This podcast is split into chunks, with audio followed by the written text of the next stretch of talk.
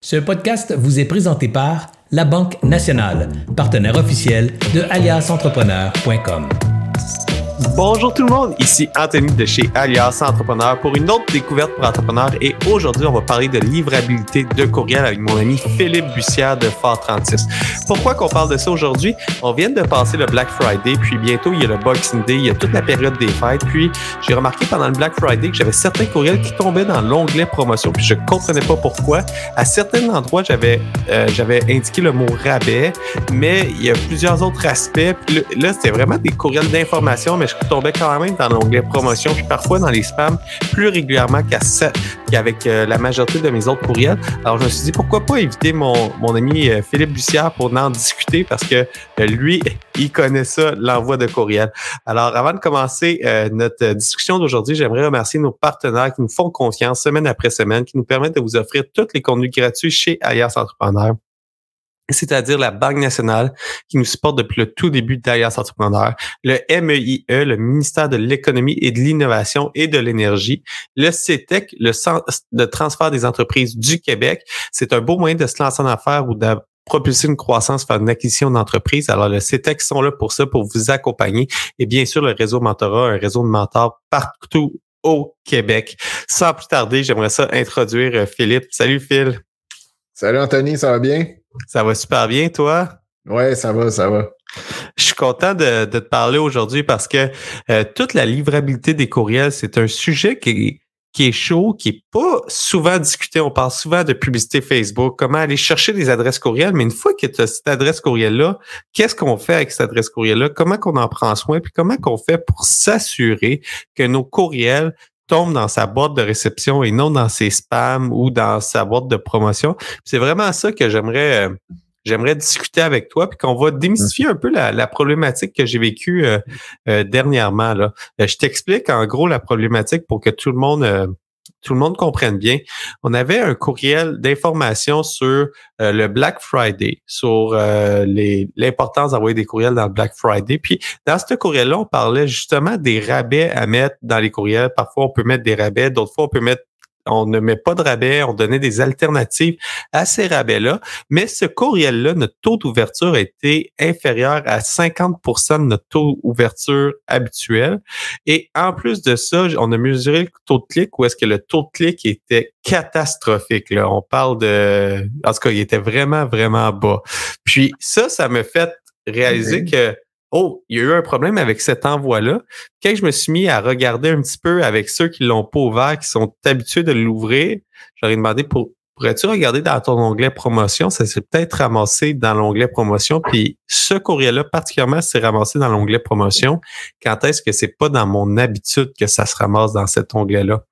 Alors, j'aimerais ça euh, voir avec toi un petit peu les, les, les règles de base sur qu'est-ce qui fait qu'un courriel se ramasse dans promotion versus qu'est-ce qui se ramasse pas dans promotion, puis quel mot éviter? Là, j'ai, j'ai, donné un cue, on a utilisé le mot rabais dans le courriel. Moi, j'ai, je pense que c'est en cause de ça, mais il y a peut-être plusieurs autres aspects.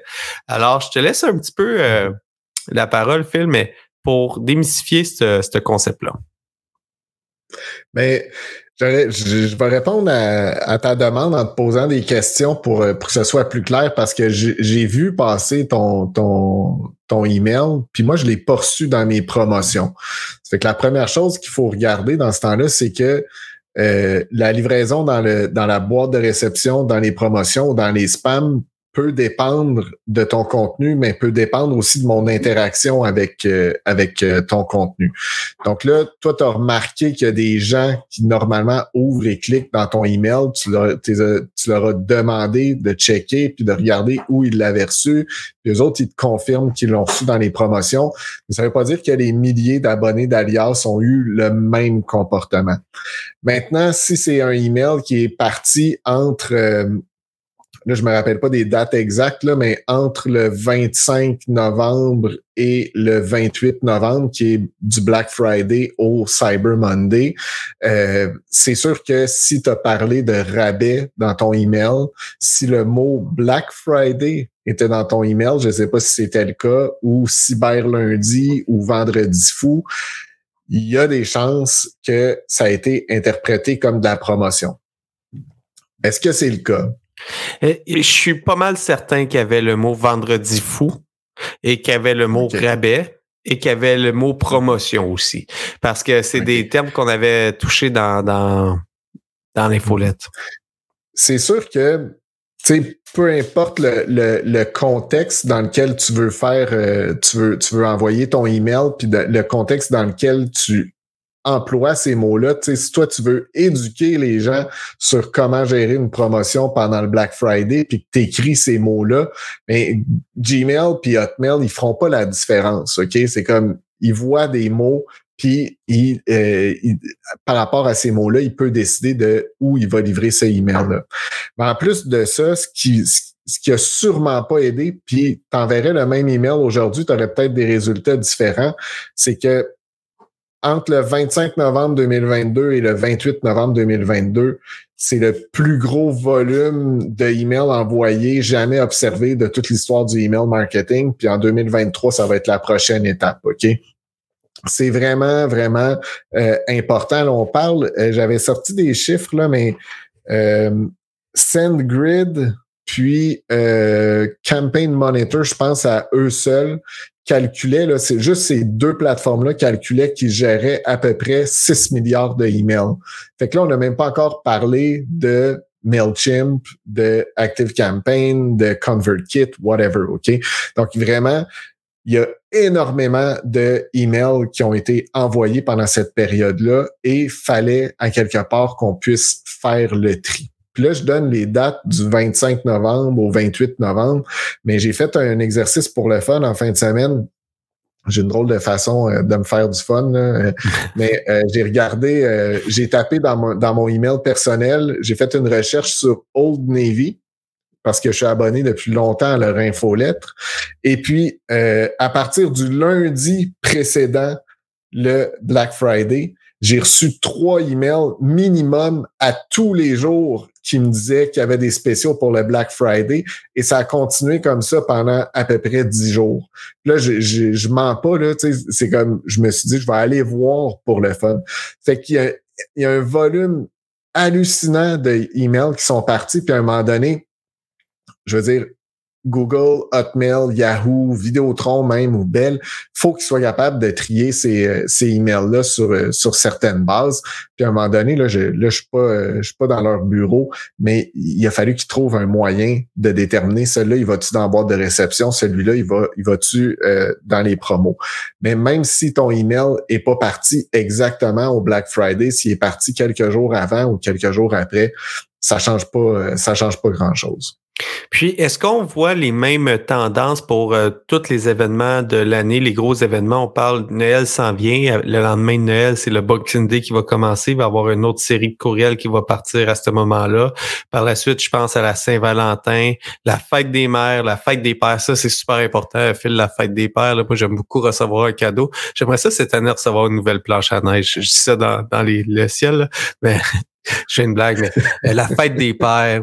Euh, après ça, il y a euh, tout. ben là, on peut aller, tout, au long de l'année, mais est-ce qu'à chaque événement, c'est la même histoire ou c'est vraiment spécifique au Black Friday, ce, nombre de courriels envoyés là?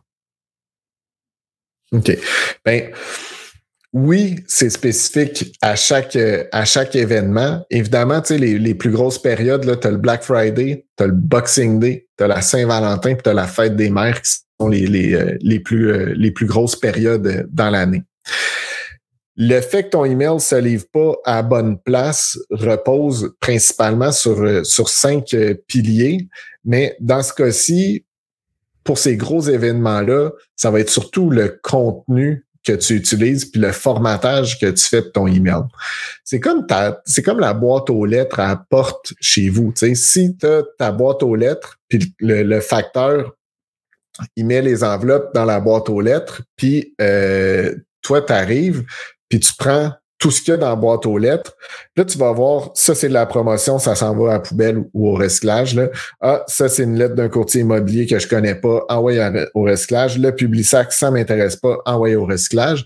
Puis après ça, tu te retrouves d'un côté, tu as tes comptes avec ben là, je c'est un peu old school, là, mais tu as, ta facture d'hydro puis ta facture de Vidéotron, puis de l'autre côté, tu as ton bac de recyclage avec tout ce qui est promotionnel. Fait que ton inbox, c'est un peu, c'est un peu la même chose. Il y a, y a juste que il y a Google qui vient de faire un petit ménage dans ton Gmail pour être sûr que ton inbox est le plus clean possible puis le plus, euh, le plus utilisable, mais surtout le plus à ton goût possible. Sais, si Google il remarque que, tu jettes tout ce qui est promotionnel avant même de les avoir ouverts, ben, à un moment donné, il fait le ménage pour toi sans te le dire. Euh, à un moment donné, s'il remarque que tu n'ouvres jamais les emails qui est écrit Black Friday dedans, ben peut-être qu'il te les met dans les promotions. Puis après ça, il y a tout le formatage de, de ton email. Si tu envoies des emails super simple pour faire tes promotions, c'est-à-dire un fond blanc avec du texte noir, ben ça va mieux passer vers la boîte de réception. Mais là, si tu dis, hey là, là, c'est, c'est, c'est Boxing Day, faut que je mette des boutons, puis que ça clignote, puis bling bling partout, là, là, c'est sûr, ton infolettre ou ton email, il y a l'air d'un public sac. Ben, Google, il voit ça, là, il voit du code HTML avec des affaires pour qu'il y ait des gros titres, puis des boutons, puis etc.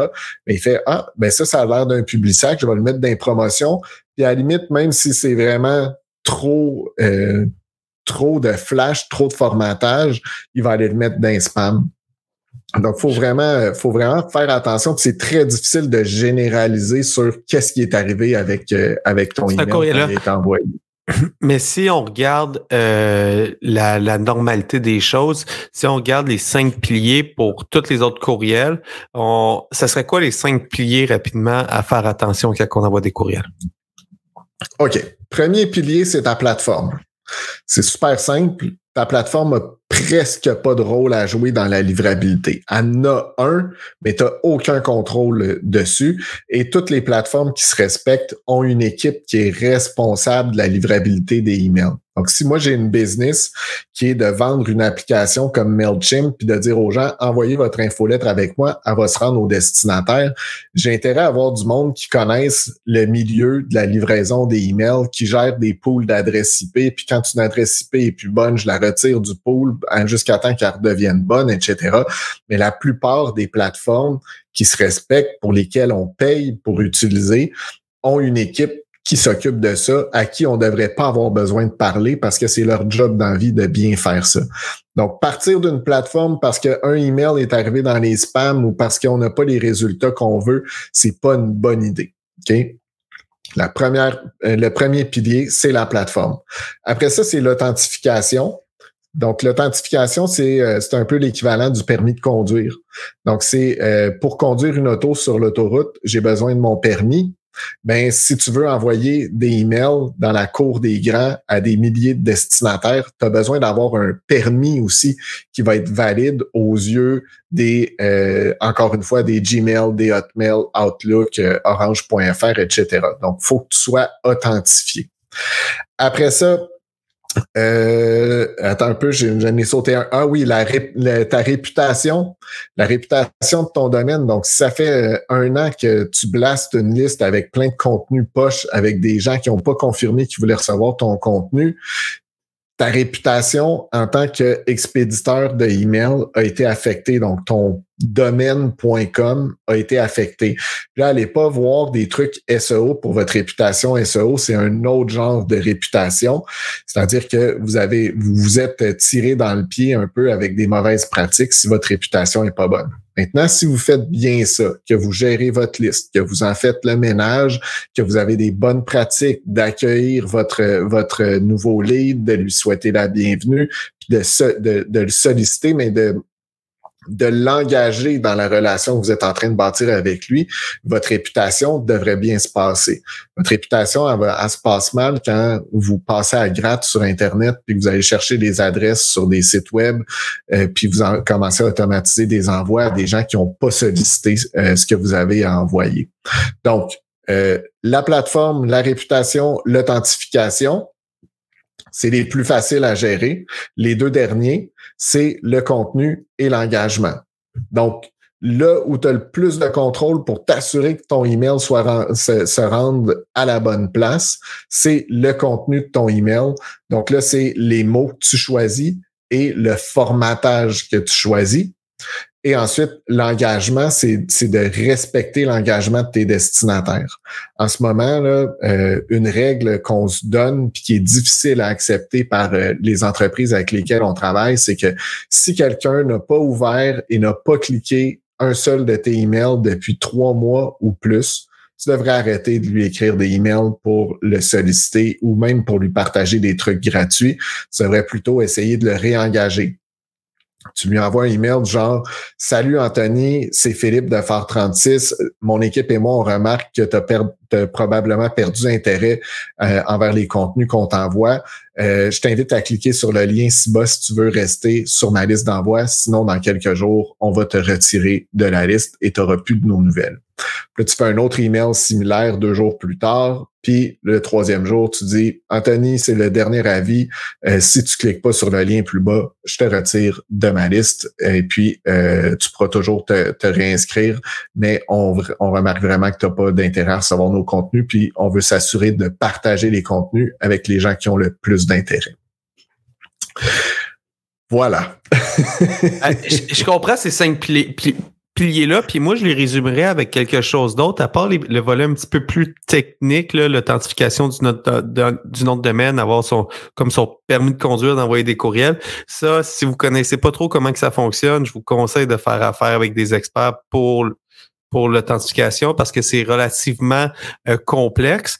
Puis si on le fait pas comme il faut, ben on n'aura pas le bon permis de conduire, puis ça n'ira pas bien, on va tomber dans les spams plus rapidement. Mais pour le reste des choses, quand on parle de qu'est-ce qu'on a un réel contrôle, là, on parle du contenu puis la liste. Euh, J'aimerais ça résumer ça, si je comprends bien, en étant un, petit peu un bon père de famille ou un bon consommateur. Comme si je me plaçais à la place du consommateur. Comment que j'aimerais que l'entreprise communique avec moi? Euh, c'est quoi, comment que j'aimerais que les entreprises à qui je m'abonne à la liste de contacts, j'aimerais qu'ils soient gérés? Puis si la réponse c'est j'aimerais ça recevoir du contenu, euh, je parle avec eux, je réponds et là j'aimerais ça en avoir plus on en reçoit, euh, je vais avoir du contenu concret, du contenu écrit, du contenu pertinent. Mais ben, si je me place un petit peu dans la peau de mon consommateur, dans mon persona, d'ailleurs, on a une autre entrevue ensemble sur le persona, je me place dans son, je respecte beaucoup le persona, ben, puis je respecte la liste, les gens qui interagissent pas, je les enlève, j'aurai plus de chances de tomber dans la boîte de courriel puis avoir des bonnes relations à long terme avec mon client sur ma liste de courriel. Ouais. Oui. Mais il faut juste faire attention à une chose dans ce que tu viens de dire, c'est que j'ai déjà vu euh, une étude, euh, les entreprises avaient demandé à leurs abonnés euh, qu'est-ce que vous aimeriez recevoir comme, comme, comme contenu? Puis les gens disaient on aimerait ça recevoir des belles infolettres avec des belles infographies puis des beaux, des beaux designs les entreprises ont fait OK, ils prennent des notes là-dessus, ils se mettent à faire des super beaux designs, puis ils se mettent à à, à, redesigner leur infolette puis à refaire des envois puis ils se rendent compte que l'engagement est pas du tout meilleur. Fait qu'ils ont décidé de simplifier leur truc le plus possible et c'est là où ils ont obtenu le meilleur engagement. Fait que des fois, écouter ce que les gens veulent vraiment, c'est pas toujours ce qu'il y a de, de, plus payant, mais dans le cas de, de, de l'infolettre, c'est vraiment, c'est vraiment quelque chose de marquant. C'est-à-dire que quand je parle avec beaucoup de mes clients qui font de l'infolettre, en fait, l'infolettre, c'est pas une infolettre, c'est juste c'est juste du texte noir sur un fond blanc, puis c'est ça qui est envoyé aux gens. Moi, quand j'écris à ma à ma base euh, à ma base de d'abonnés, euh, il y a très peu d'images. Des fois, je vais en mettre une, des fois, je vais mettre euh, une image d'un vidéo, mais la plupart du temps, c'est du texte. Et si je veux aller plus dans le détail, puis dans le graphique, etc., je vais mettre un lien vers mon article de blog où là, je peux faire absolument tout ce que je veux et probablement que même je vais pouvoir exploiter ce contenu-là vers lequel je dirige les gens pour que euh, ça puisse euh, améliorer mon, mon ma classification dans, euh, dans l'index Google, donc améliorer mon SEO. On a une pratique similaire chez Alias. Là. On met un résumé de l'article complet et on réfère beaucoup vers le site web pour voir l'engagement des gens aussi. On sait qui engage plus avec avec ce contenu-là. Puis ça, ça plusieurs, euh, plusieurs effets bénéfiques. Alors, pour moi, c'était comme de l'acquis. Tu vois, tu as bien fait de le dire, de pas mettre trop d'images puis trop, euh, trop de promotion. C'est parce que tu vas tomber dans les spams. Mais une fois qu'on on comprend que c'est du contenu principalement écrit noir sur blanc, un peu comme si j'écrirais un courriel à si j'écrivais un courriel à un autre, euh, une autre personne normale dans mon inbox, là, j'ai plus de chances de tomber dans, dans, dans, les, dans les bonnes pratiques. Puis ça, c'est un très, un très bon point.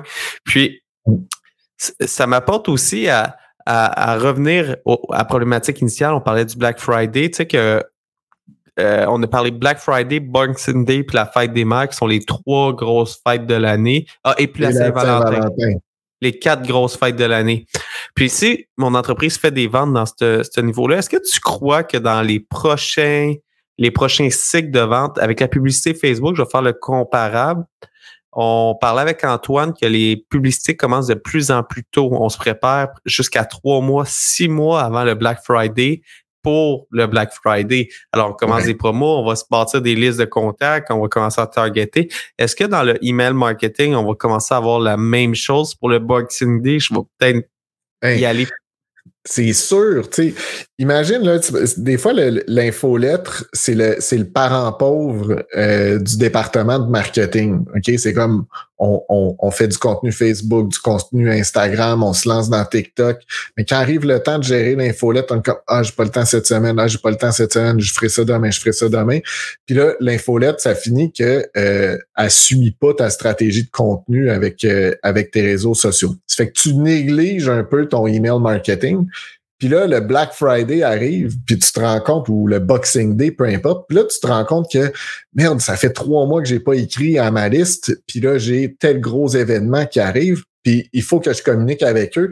Puis là, bang, le 26 décembre, tu envoies un email de promotion à 10 000 personnes que ça fait trois mois qu'ils n'ont pas entendu parler de toi c'est sûr que c'est pas payant de faire ça. Ça que le but, c'est de maintenir une communication le plus régulièrement possible par email avec les gens, puis pas juste en leur offrant des promos. C'est comme vous faites alias en donnant des conseils, puis en donnant des choses gratuites, puis en, en dirigeant les gens vers des lectures intéressantes, etc.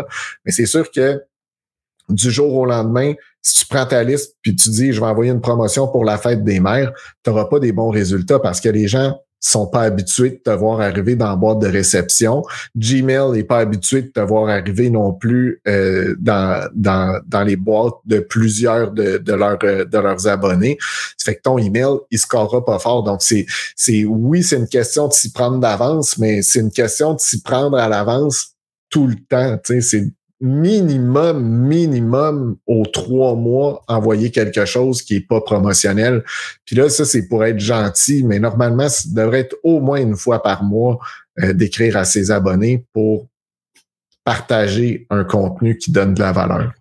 Puis c'est à quel moment qu'on commence à parler qu'on envoie trop de courriels? Si j'envoie un courriel par semaine, là, selon les bonnes pratiques, là, là, pour vrai, un courriel par semaine, c'est quand même intense. Là. C'est beaucoup de, mm-hmm. beaucoup de préparation. Chez Alias, on le fait, c'est notre business principal, mais pour la plupart des, des, commerces, ça serait quoi la fréquence avant de dire ça, ça c'est trop, là, là, t'en envoies trop. Versus là, tu as dit un par mois, mais même un par mois, si on, on considère un très bon taux d'ouverture, on va parler de quoi? De 40% qui va être un bon taux d'ouverture dans le département de l'industrie, là, mais euh, c'est une personne sur deux qui l'a reçu. Fait que si tu l'as pas reçu pendant euh, deux mois consécutifs, ça veut dire que ta communication est allée aux deux mois. C'est pour ça que, grande parenthèse pour dire fréquence, euh, avant d'être trop, ça, ça va à quoi? Ben, c'est toujours difficile à dire. Puis les gens ont peur. J'ai fait un post sur LinkedIn récemment là-dessus. Les gens se disent, toujours Ouais, mais si j'envoie mon infolette plus souvent, je ne vais pas euh, finir par achaler les destinataires ben ceux qui se sentent achalés peuvent se désabonner, puis c'est correct de perdre des désabonnés. ça fait un petit peu de pépine, mais tu peux t'en passer de ceux qui trouvent que ton deuxième email dans la même semaine, il était trop. Ce qui est pas bon, c'est quand tu gardes tout ton contenu d'infolette pour faire une infolettre dans le mois, puis là, tu mettons, cinq sujets. Ça fait que là, ton infolette est super longue, tu as cinq call to action différents dedans vers quatre articles de blog puis une de tes promos. Les gens, là, ils lisent pas votre infolette paragraphe par paragraphe puis ils cliquent sur chacun des articles puis des trucs que vous partagez. C'est gros max un call to action par infolette. Ça fait que si à la fin du mois, tu envoies une infolette puis qu'il y a cinq articles de blog à aller lire, tu aurais eu de la matière pour faire cinq infolettres dans le mois au lieu de une infolettre avec cinq call to action. L'autre jour, on revoyait un, pipeline pour une cliente, puis on parle même pas d'infolette, c'est un pipeline. Une fois que les gens signent avec eux, ils ont des instructions à donner aux clients. Puis le premier email qu'ils nous font, il y avait quatre étapes. Puis c'est vraiment quatre étapes importantes. C'est comme maintenant, voici l'étape 1. C'est comme faites telle chose. Étape 2, on a besoin de la liste de vos employés. Étape 3 aussi.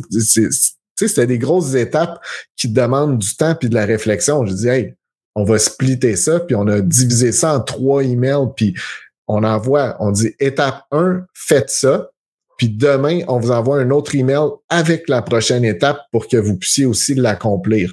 Puis après ça, on fait la même chose dans le deuxième email. C'est comme là, on est rendu à la deuxième étape. Demain, on passe à l'étape 3. Mais sais, faut pas, faut pas trop en demander aux gens. Là. En moyenne, on reçoit 100, 150 emails par jour. C'est comme, il n'y en a pas un qu'on va vraiment prendre point par point pour cliquer à chaque chose qu'ils nous disent de faire pour euh, finalement euh, passer une, demi-heure. C'est pas comme lire un article dans le journal. Puis encore là, le journal, je sais même plus si ça existe, là. Mais tu sais, les gens prennent pas le temps de lire une infolette comme ils pourraient lire un article dans le journal.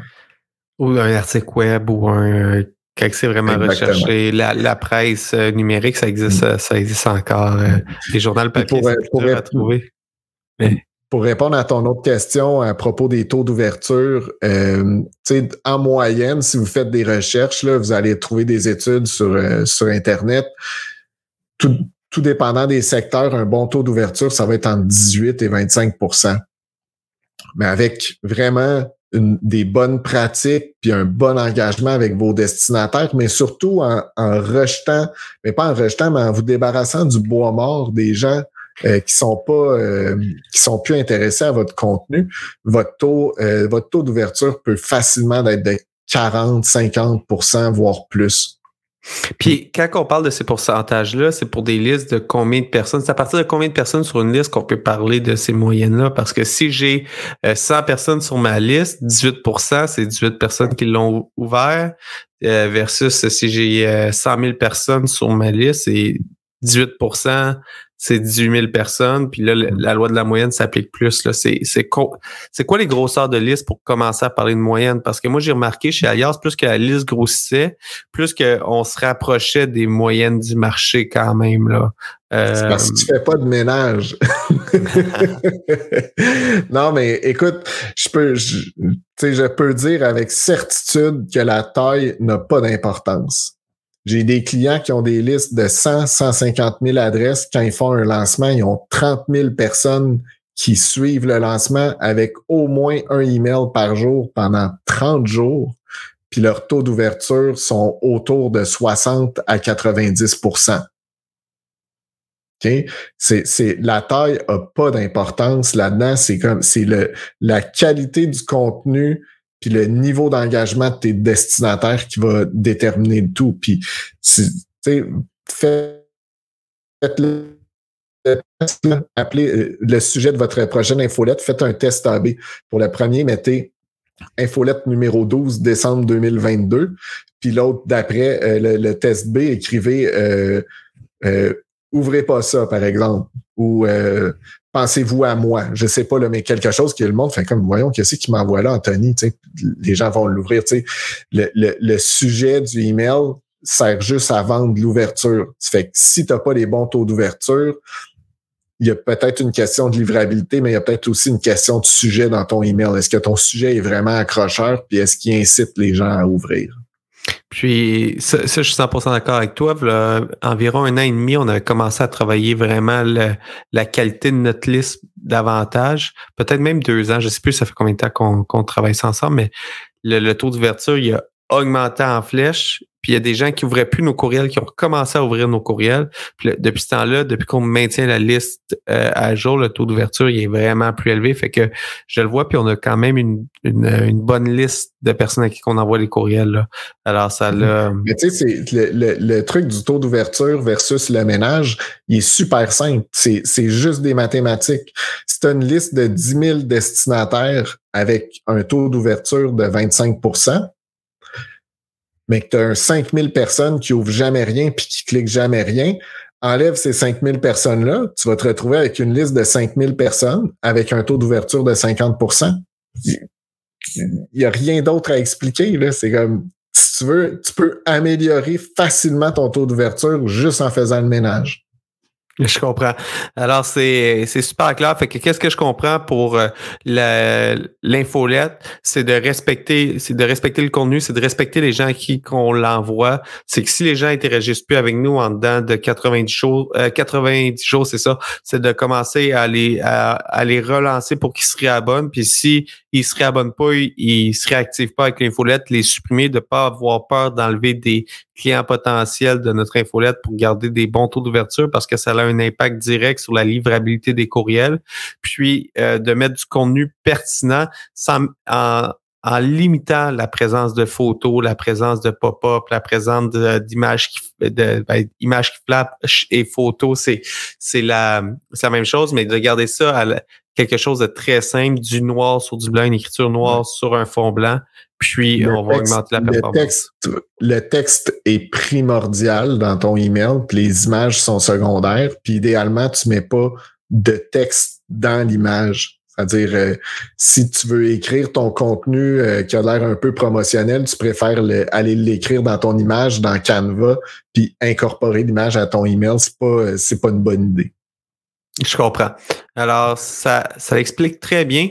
Puis maintenant, si on revient à la problématique initiale, d'être régulier dans ces infolettes pour limiter que si on mise tout sur la journée du Black Friday pour faire notre offre, sur la journée du Boxing Day pour faire l'offre, eh, il y a beaucoup de chances que notre email soit pas livré au bon endroit. Mais si on est régulier, on a une bonne communication avec l'auditoire, ben on est capable de répéter à plusieurs reprises. Eh, euh, vous allez voir, on va avoir euh, des promotions dans tel, euh, dans, à tel moment, on travaille sur tel sujet. On va être capable de bâtir le lien pendant toute l'année pour que le moment qu'on arrive, qu'on a une grosse offre, qu'on a une grosse vente à faire, ben on a développé une relation. Euh, Gmail, les, les, les, lecteurs d'infolettes, de, de, de, des courriels vont voir que le, le, client potentiel a interagi avec notre, notre courriel, puis va avoir plus de chances de l'envoyer au bon endroit pour que la personne, euh, la personne mm-hmm. lise. Alors, euh, si je comprends bien, il n'y a pas de recette magique. Il faut être régulier, mettre beaucoup d'énergie, avoir du contenu pertinent, puis garder une liste à jour, puis pas aller chercher, pas aller voler la liste en allant sur les sites Internet, puis aller sur les pages contacts, puis aller chercher toutes les, adresses contacts, puis mettre ça dans, notre liste. Ça va faire que notre infolette va être moins performante. Exactement. As-tu quelque chose d'autre à rajouter pour conclure, Phil? Je pense que ça en fait déjà beaucoup, sérieux, mais je veux dire, il y a pas, comme tu dis, il n'y a pas de recette magique. C'est, c'est, faut être régulier, il faut donner du bon contenu. Alors, j'adore euh, ce, j'adore ce podcast-là. J'espère que les gens qui nous écoutent vont continuer à envoyer des courriels parce que ça fait depuis que je me suis lancé en affaires que j'entends dire le courriel va mourir, l'infolette est morte, l'infolette est morte. Puis plus que jamais, on vient toujours vers l'infolette. Ça me fait penser un petit peu à la radio. À un moment donné, on pensait que la radio allait peut-être mourir pour la télévision. La radio, elle a encore tout son sens. Quand on conduit, on peut pas écouter la télévision. Euh, c'est difficile d'écouter la télévision en conduisant. Alors la radio a, a son sens à plusieurs endroits. Mais l'infolette, c'est un petit peu la même chose. Quand un client est là, il va dans sa boîte de courriel puis il va lire les infolettes. Alors moi, je crois beaucoup à l'infolette. Je vous encourage à envoyer des courriels. Puis je pense pas que ça va mourir demain matin. À moins que tu me dises le contraire. Si tu me dis le contraire, là, je vais avoir peur. non. il va falloir que je me renouvelle. Mais il n'y a pas trop de danger en ce moment avec les, les quantités, les volumes d'emails qui sont envoyés. Ça demeure un outil majeur pour le marketing. Puis, euh, même qu'aujourd'hui, dans plusieurs lectures que je fais, c'est considéré comme un actif numérique, contrairement aux médias sociaux où est-ce que on va aller chercher des abonnés, puis Facebook ou les médias sociaux peuvent décider d'arrêter d'envoyer ton contenu à tes abonnés. Mais l'infolette, une fois que tu l'as, il y a très peu de filtres qui va faire que la personne n'aura plus ton contenu. Alors, c'est un super de bel actif numérique à investir à l'intérieur. Puis sur ça, ça fait beaucoup le tour de la question. Alors, j'aimerais ça remercier nos partenaires, la Banque nationale, le MEIE, le ministère de l'économie, de l'économie, de l'innovation et de l'énergie, le CETEC, le Centre de transport des entreprises du Québec et le réseau Mentorat. Sur ça, je vous souhaite une excellente fin de journée. Puis nous, on se retrouve la semaine prochaine pour une autre découverte pour entrepreneurs. J'espère que vous avez apprécié cette entrevue. Pour d'autres podcasts et encore plus de contenu, suffit de devenir membre sur aliasentrepreneur.com. Je vous remercie d'avoir été là. C'était Serge Beauchemin, alias Entrepreneur.